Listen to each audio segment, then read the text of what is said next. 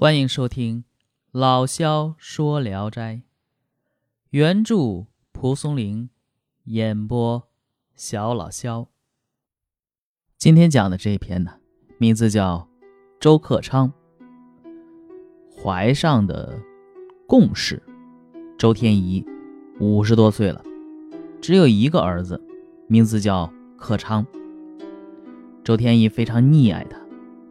周克昌长到十三四岁，少年英俊，但生性不喜欢读书，经常逃学，和其他孩子去玩呢，终日不愿回家。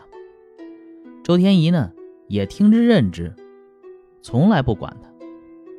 有一天，这周克昌天黑了还没有回来，周家这时候才开始寻找，竟然没了踪影。周天仪夫妇啊，是嚎啕大哭。痛不欲生，但孩子最终是没找到。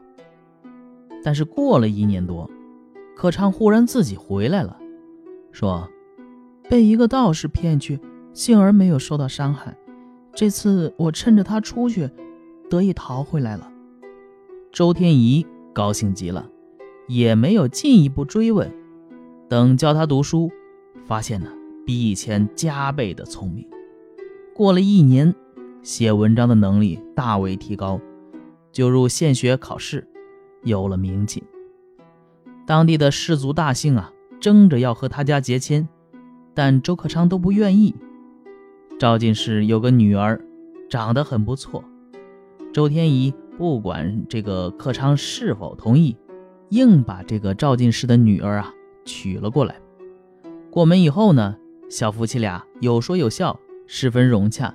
但只有一点，这个克昌啊，一直独自睡，没有和妻子同床。又过了一年，周克昌中了举，周天仪更加欣慰。但是啊，因为逐渐晚年了嘛，老人都是这样，这个时候啊，就天天盼望着能抱上孙子，所以曾经向周克昌暗示此事。克昌很冷漠。好像不懂男女之间的事儿，母亲忍不住了，整天在他耳边絮絮叨叨，絮絮叨叨。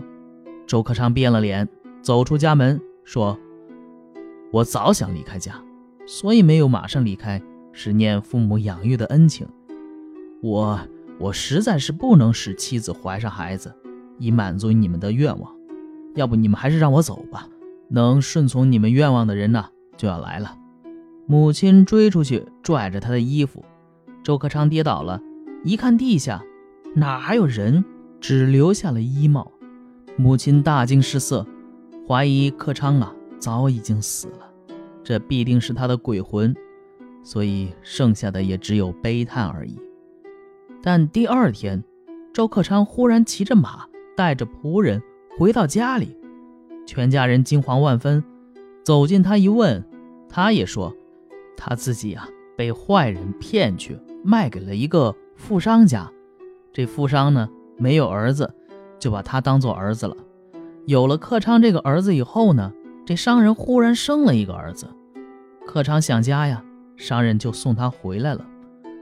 问他学问的事儿啊，还是同从前一样愚钝。这才知道他是真的克昌。那个当秀才中举人的是鬼魂假冒的。但暗喜啊，这事儿没有泄露出去，就让真克昌承袭了举人的身份，进入了内屋。妻子和他十分亲热熟悉，而克昌呢，非常腼腆羞涩，好像个新郎官。不过呢，这克昌可不会不生孩子，刚到一周年就生了个儿子。意思是说，古人说傻人有傻福，必须是。鼻口眉目之间有一点傻相的人，这福气啊才会随之而来。那种精灵鬼似的人，鬼也不愿意和他在一起啊。看似有点傻的人，功名可以不经考试就可以获取，美貌的媳妇不用迎娶就可以得到，何况那种本来就有点依靠，再加上钻营奔走的人呢？好，这个故事呢就讲完了啊。这讲的是一个，呃，不能说傻小子吧，反正就是一个普通人，啊有福气的事儿，呃，什么事儿都没干，啊，家财也有了，老婆孩子也有了，功名也有了，啊，这周克昌呢不喜欢读书，非常愚钝，但是呢，竟然得到了孝廉功名，也取得了名闻美誉，这一切呢都源于一个莫名其妙的秽物之鬼冒名顶替。这个鬼他为什么会冒名顶替呢？其实呢，不必深究，也无法深究。正是因为如此，所以蒲松龄说：“古言庸夫人，必鼻口眉目间具有少庸，而后弗随之。庸之所在，贵极可以不入围而通，佳丽可以不亲迎而至，而况少有凭记，亦之以钻窥者乎？”这话呢？其实有点激愤，因为他实在是见了许多庸人，获得了想要的一切呢。